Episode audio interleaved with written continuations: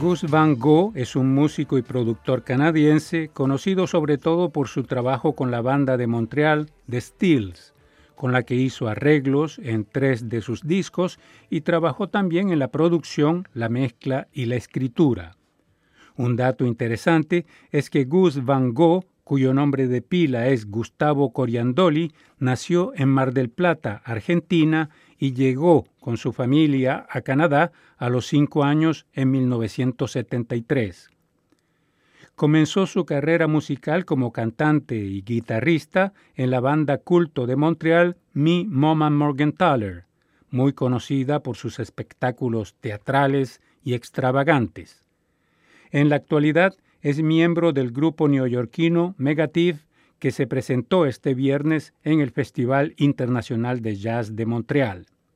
Gus Van Gogh vive desde hace 20 años en Nueva York, pero viene a menudo a Montreal, donde sigue viviendo su familia.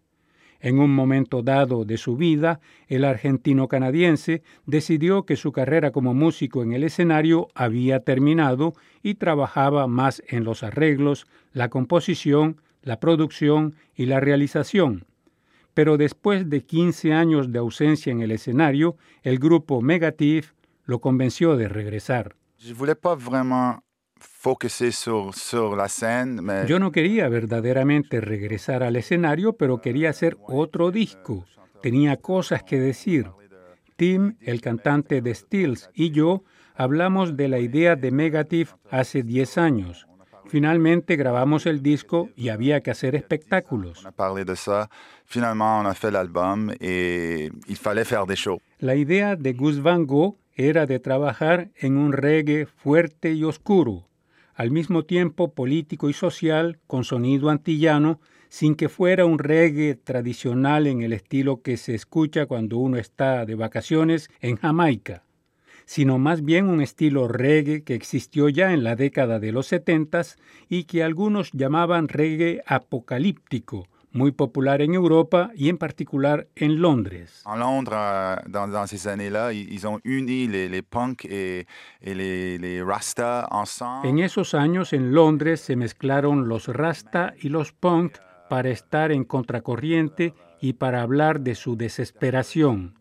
Tim y yo siempre escuchamos y estuvimos muy influenciados por esa música.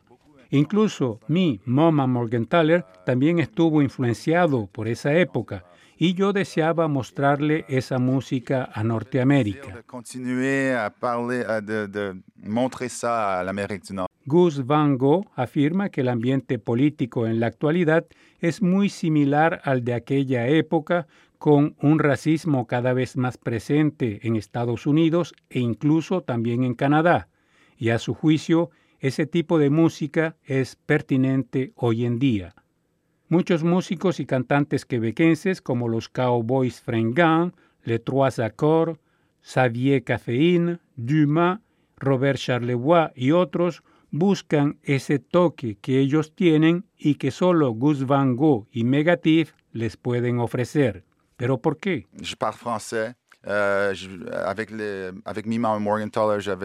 Euh, bueno, yo hablo francés y con mi Mama Morgenthaler teníamos un pie en el escenario musical francófono y el otro en el escenario musical anglófono canadiense.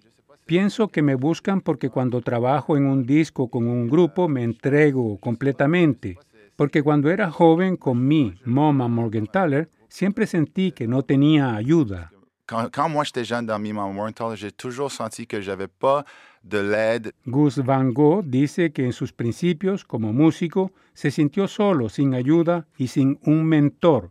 Es por esa razón que se implica y siente que forma parte de los grupos con los que está trabajando.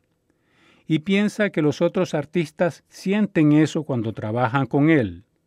Gus Van Gogh y Megative se presentaron este viernes en el Festival Internacional de Jazz de Montreal. Pablo Gómez Barrios, Radio Canadá Internacional, Montreal.